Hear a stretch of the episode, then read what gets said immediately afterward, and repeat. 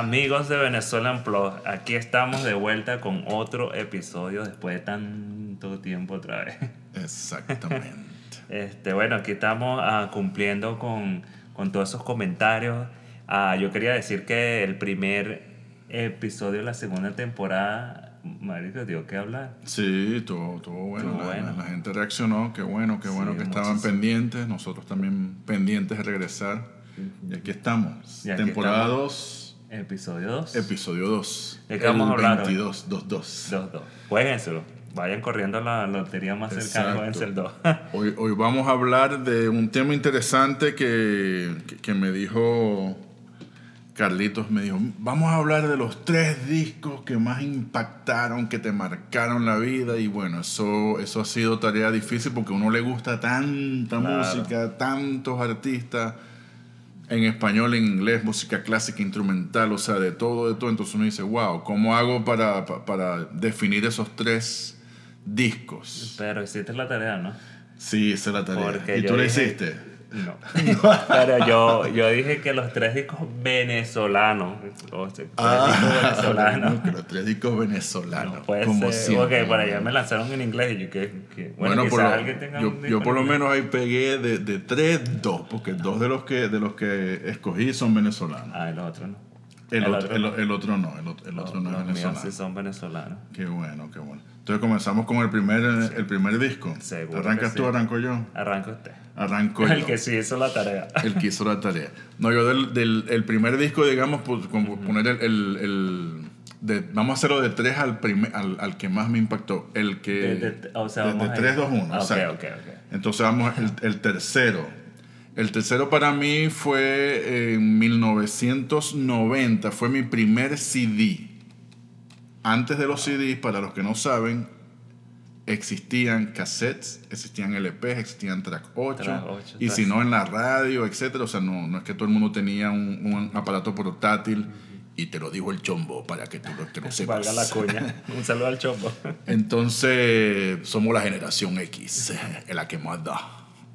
Y entonces, mi primer CD fue el de Ricardo Montaner, Un toque de misterio. Recuerdo que había comprado un aparatico de, de- de lector de CD. Fui a una tienda en Maracaibo que se llama Disco Show y compré el disco Un toque de misterio de Ricardo Montaner. ese es donde sale Yo sin ti. No sé qué, no sé qué No más. sé qué, no sé qué más. que no vaya a ver esto, Ricardo. Ese disco, ese disco fue tan bueno que de las 10 canciones, 8 canciones estuvieron en Ah, cartelera. sí, claro. Y por supuesto la más, la que todo el mundo conoce, La Cima del Cielo. Ah, Y de ahí en adelante, La Chica del Ascensor, Reina de la Noche, Un Ah, Toque de. Misterio, Ciudadano Enmascarado, Me va a extrañar, Yo Te ti. presiento, Yo sin ti. Que es la yo, Yo sin sin ti no no. vivo más. Eso creo que es el Serín, ¿no? Sí, claro. Sí. Oye, no, Entonces, pues ese ese, es mi disco número 3 Wow. del top 3. Wow. Wow, bueno, pues esto es difícil. Yo, este, yo tengo tres que, o sea, son mis discos que los escucho casi que a diario. O sea, son mi, podría decir que son mi motor de vida. Son tres discos venezolanos, pero cuando estaba escogiendo el tercero, que era, yo, lo- yo hice la tarea al revés. este, me costó un poco porque no quería dejar, hay unos discos que no querías dejar, pero para hacérmelo más fácil, yo me quedé en un género. Porque claro, tenemos, sabes que tenemos pop, tenemos, o Claro. sea, tenemos muchísimo.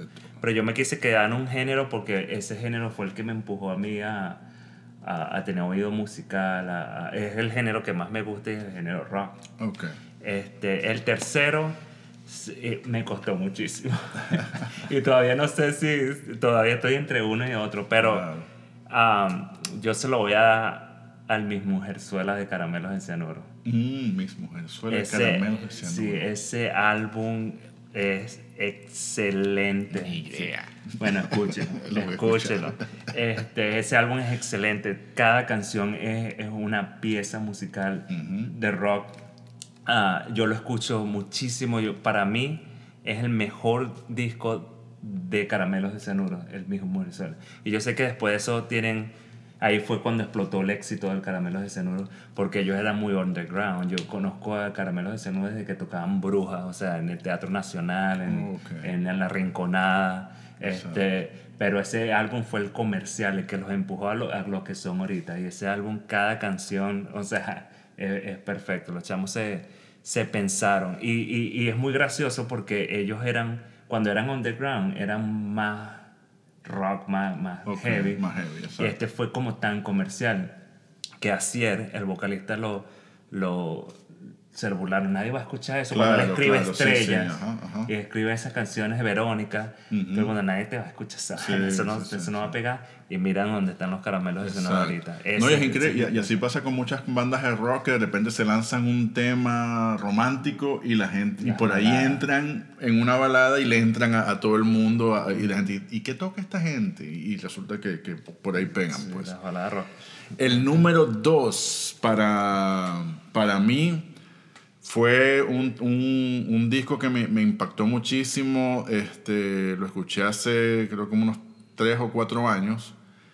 Eh, me tropiezo por el, por, el, por el Facebook, están haciendo un Facebook Live, un poco de venezolano, están locos todos, de repente escucho que comienza una gaita zuliana o una contradanza y en ese momento la violinista empieza a tocar una pieza de Bach encima de una gaita, de una contradanza zuliana, que, que era la, la, la de Aniceto Rondón, eh, es, la, es la, mm, la- la canción, y resulta que le, le- le- le coloca una pieza de Bach, y ahí quedé vuelto, o sea, quedé loco, dije yo, wow, qué excelente, mira lo que está pasando, etc. Y ese disco de verdad me marcó, y es de Daniela Padrón, y por supuesto este, con todo su grupo de, de músicos que, que la acompañaron para grabar ese disco.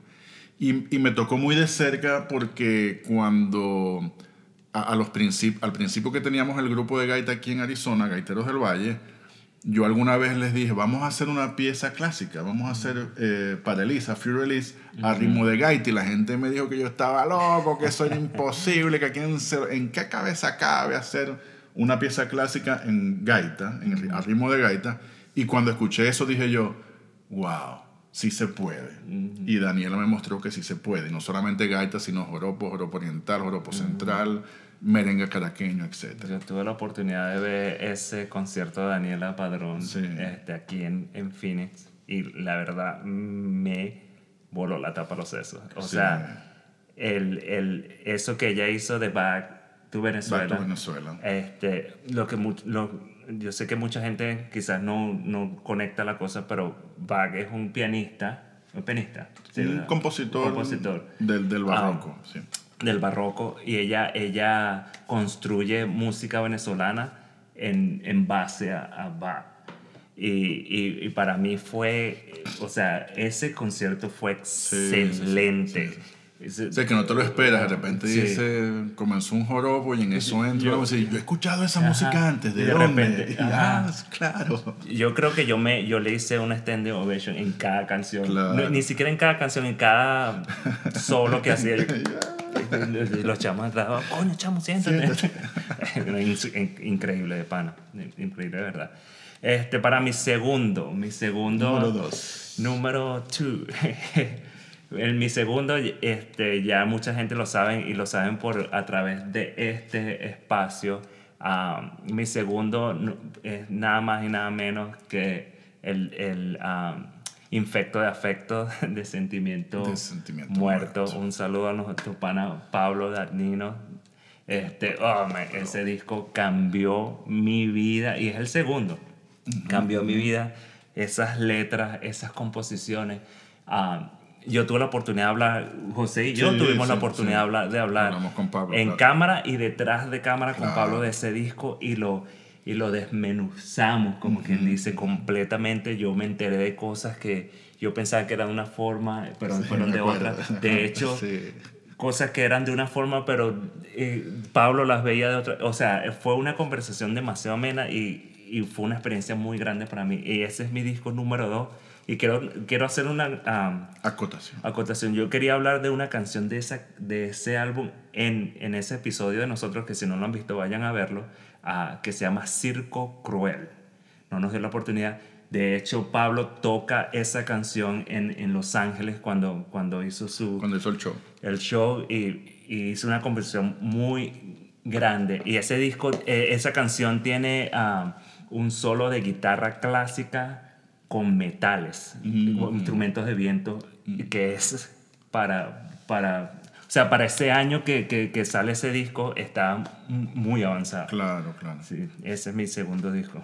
Mira, el disco número uno, yo como no escuché lo que tenía que ser venezolano, yo en el disco número uno fue un disco que, bueno, en realidad son dos discos, porque puse uno en inglés y uno en español, y son un disco del 85 y un disco del 87. Disco del 85, Hombres G.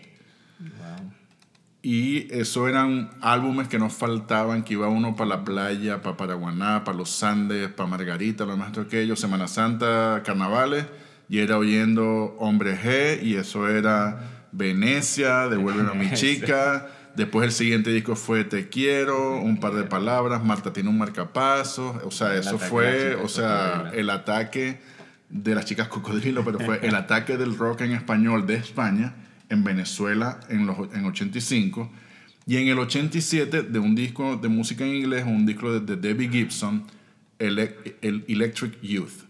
Y ese disco para mí me, me marcó muchísimo porque fue la primera canción que yo traduje al español con ayuda de mi abuela, la, la, canción que se llama No More Rhyme, que después la saca Sergio Silva como Te haré feliz. Si crees en mí, te haré feliz. Esa canción es originalmente de Debbie Gibson y se llama No More Rhyme. Eh, y de ese disco, bueno, e, Electric Youth, No More Rhyme, Lost in Your Eyes y We Could Be Together. Entonces, o sea, fue, ese fue un disco que, que realmente marcó mucho también mi, mi, mi, idea de traducir música del inglés al español. Y me, y me, encantó ese disco de verdad. De, ella es de, los, de los mejores. Pues. Wow. Wow. Entonces, esos son mi disco número uno que se convirtió en dos. Ya lo creo, un, en LP doble. Exacto. Para que aprendas inglés y español.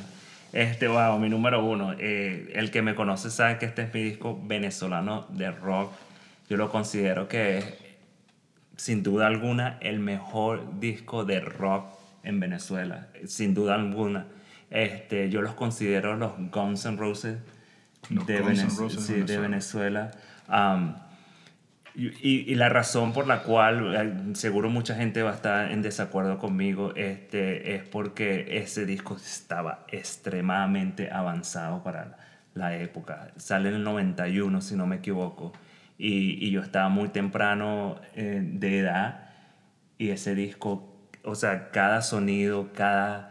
Quizás líricamente no sea tan profundo Por, por lo mismo, por el año, por, por, por, por esa, ese, ese, ese rock tan joven en Venezuela, pero el, y el nombre, Bésame y Suicídate de Zapato 3.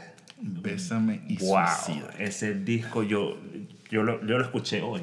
O sea, me encanta ese disco. Um, ¿Quiénes están ahí? Fernando Batoni, este, Carlos Segura, Álvaro Segura, uh, Cabadieco en la batería. ese disco es música. Ese disco esos chamos se lo pensaron mm, increíble. Y yo no sé, yo los comparo con Guns N' Roses por lo melódicos que son y, y, y ese rock ponqueto, digamos, eh, rebelde. Claro. ese disco desde que yo lo agarré cambió mi vida y ha sido mi disco favorito ever. Eh, eh, en Zapato 3. O sea, pero como él hizo trampa, como él hizo trampa, yo voy a Hizo trampa no, sino que como él no me dijo la cosa como era. yo voy a poner un, un, otro disco y en inglés. Y en inglés. Que es mi, yo considero que es el el mejor disco de rock en la historia de la música, que es El apetito de destrucción de, de Guns N' Roses. Ese disco ha batido récord. Sí, sí, sí. Yo creo que cada, cada, canción pegó. Y se sigue escuchando. Y se sigue escuchando. Y, y, bueno, como ya saben, José y yo estuvimos en el concierto de Guns N' Roses y, aquí en Phoenix y, fue alucinante. Fue alucinante. Yo tenía la oportunidad de verlos en Caracas en el 92 y aquí en Phoenix en el cuando fue no me acuerdo 16 16 17 creo que hace dos años 17, ¿no? dos o tres años increíbles increíbles y esos son mis álbumes favoritos venezolanos y no venezolanos bueno, cuando vean este episodio, por favor comenten cuál les gustó a ustedes. De, de, puede ser, como dijimos, rock venezolano, música clásica, música reggae, puede ser, ¿sabes? Hay muchísimas cosas, Amigos Invisibles, Guaco, Ricardo Montaner, Franco, de, o sea, hay Frank Quintero, Aditus, hay demasiado, demasiada tela donde cortar. Y, y son álbumes que, que- que escuchamos desde siempre, pues, o sea, y todavía los tenemos y todavía los escuchamos. Sí, eh, eh, eh, esta era muy difícil. Yo sabía que se nos iba a poner muy difícil, por eso fue que yo escogí un solo renglón. Porque si te pones claro, a ver, sí. el uno de los discos más vendidos de una venezolana en, ah, en Venezuela es El Amor a Millón de Karina. Ya También, lo claro, claro. El Sí, sí. Giordano de Giordano. Sí, o sea, ese disco, el- no hay una casa en Venezuela que no tenga ese Claro, disco. claro que el, ah, el archipiélago de, de Archipiélago de increíble. O sea, No, son- no, no, es que realmente es- escoger tres fue súper difícil, pero bueno, aquí les dejamos este episodio con, con nuestros tres más favoritos, digamos, porque hay muchísimos favoritos. Y bueno, ya, y síganos por las redes, ya saben, coméntenos, cuéntenos cuál es su disco favorito, cuál, qué opinan de los de nosotros, Claro. cuál es el de ustedes. En- en- entremos en polémica y ahí vamos. Hablando de polémica, el próximo episodio es un poco polémico, así que no se lo pierdan. Wow. Que les vaya bien, muchísimas gracias, buenas tardes, buenas noches, buenos días. Bye.